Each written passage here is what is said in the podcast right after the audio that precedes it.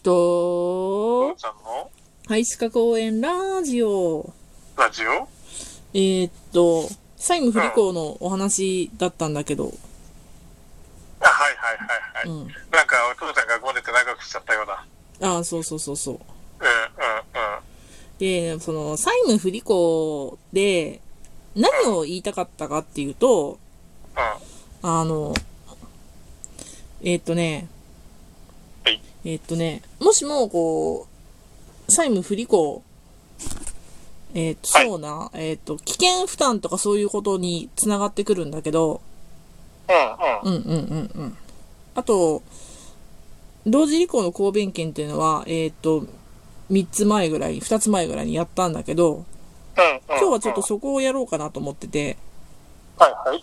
で、えーっとね、うん。こう、宅建的な感じで、その、金銭的な債務の不履行の話は父ちゃんがごねたからすごい頑張って、まあ理解はしたうんうん。よね。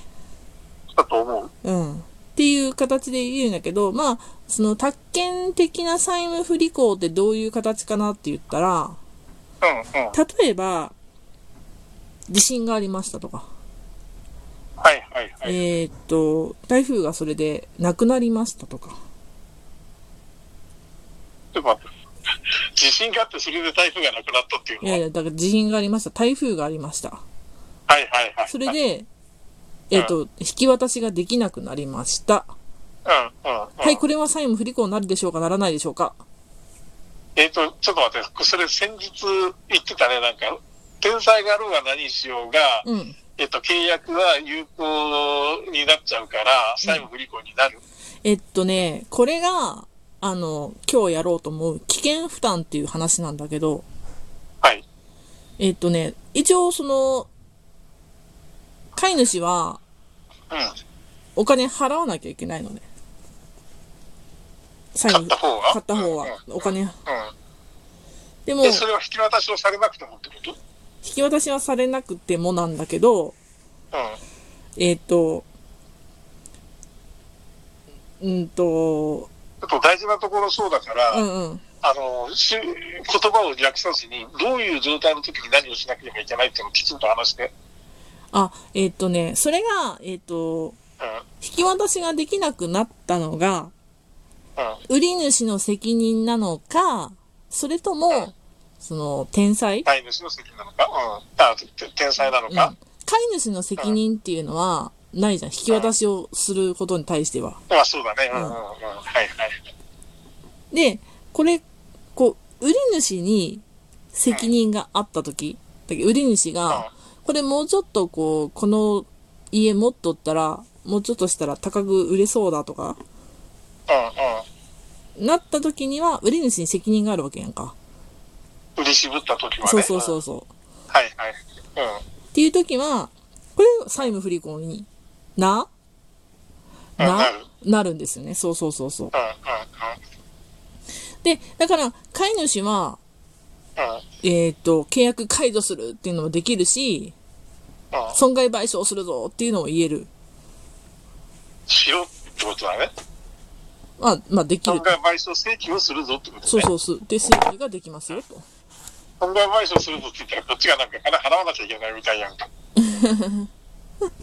まあ、損害賠償の請求権が生まれますと。うん。はい。ただ、この、えっ、と、台風が来ました。地震が来ました。家が崩れました。うん。うん。家の引き渡しができません。ってなった時には、債務不履行にな、るんじゃないの？ならないの？それがならないんですね。扱いとして。天才があった場合？うん、不可抗力って言っても、えっ、と、そうするとさ、この間の熱海のさ、土石流みたいなやつ？っうんうんうんうん。ていうのは、あれが人災なのか天才なのかで結構変わってくるってことそうだ。ね。うん。人災だったら当然、債務不履行にはなるよね。まあ、その人が売り主に関する人災だったら、うん、うん、うん。ああ、そうね。うんえ難しい話だね。う売り主じゃなくて、その売り主が買った時に、買った土地が、要は、例えば不正にして盛り土きさせさ、盛り土されてたとかっていそう話に。なったら、だうん。もちろん要は。自分のところは、普通に損害賠償をしておいて、うん。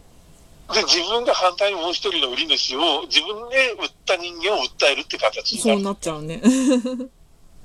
これ、そうだね。うん。いや、ややこしいね。飛ばしてってわけにいかないもんね。ね。うん、それぞれ訴える相手が違うぜって話だけど。うん、うん、はいはい、納得したよ。で、これでこう、ちょっとこう、かわいそうじゃん。うん、うん。危険負担っていうのがね。でも、あのー飼い主は、こう、全額払わなければならないっていうのが決まりなの。え、ごめん、天才の時？天才、天才の時は、飼い主は代金を払わなきゃいけないの。ああ、要は、例えば土地が流されてもうなくなってるのに、うんうん。その土地はあんたが買ったんだからう、ん買いなさいよと。うん。うん。これは、その、出し渋ってるわけじゃなくて、そう。あんたが買った土地を神様が流しちゃったんだからそ、うそうそうそう。神、恨むなら神様を恨みなさいそういうこなのこととだね。。うん。うん。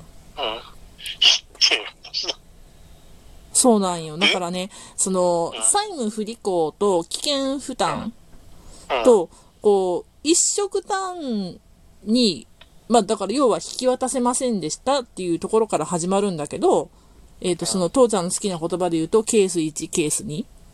うんうん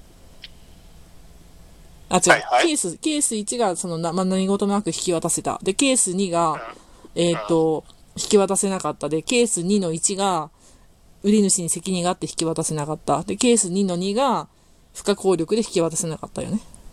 うんうんうん。これやったらわかるよね、言い方が。うん、いや、いいよ、いいよ。うん。うん。で、ケース1の時は問題ないよね。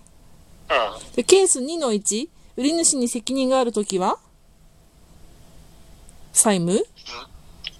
不有効でできます。そうそうそうそう。で、ケース2の2の、うん。売り主に責任がなくて、点不可抗力で引き渡せなかった時は、うん。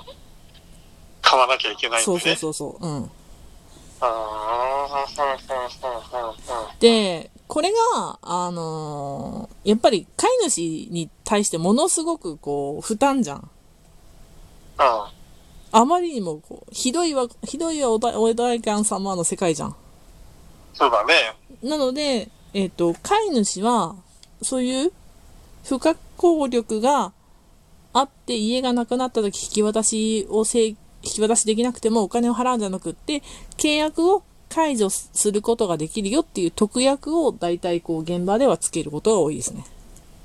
あ天才の場合は、そうそうそうそう。うん。条件、条件、あの、契約を解除すると。うん。うん。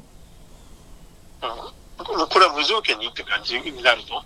まあ、あの、これは特、まあ特約だから、特約だから、うんまあ無条件にっていうのが多いだと思うよ。うんうんうんうん。で、まあ、あの、私の知っている宅建業の人が、たまあ、引き渡ししますよって決めてさ、1ヶ月ぐらいその融資が、ローンが降りるかどうかとかって待たなきゃいけん時にさ、今、今こう、火事とかで燃えてしまったら、こう、大変なことになるから火事が起きませんように、地震が起きますように、起きませんようにって祈り続けたとかって言ってたんだけど、そうだろうね。うん。まあ、何が起こるかわからない不可抗力だから怖いとこもあるねっていうね。まあ確かにね。うん。うん。うんうんそういう意味ではこう、これ確かに怖いね。うん。うんいや、そその特約をつけるってのは本当大切なことだね。そ買う、買う側が。う。そうなんよ。そうなんよ。なんかそれ知らなかった、知らなかったら、うん。あれだよね。例えば、その、何、業者同士だったらそれくらい知ってるから当たり前につけるだろうけどうさ、ん。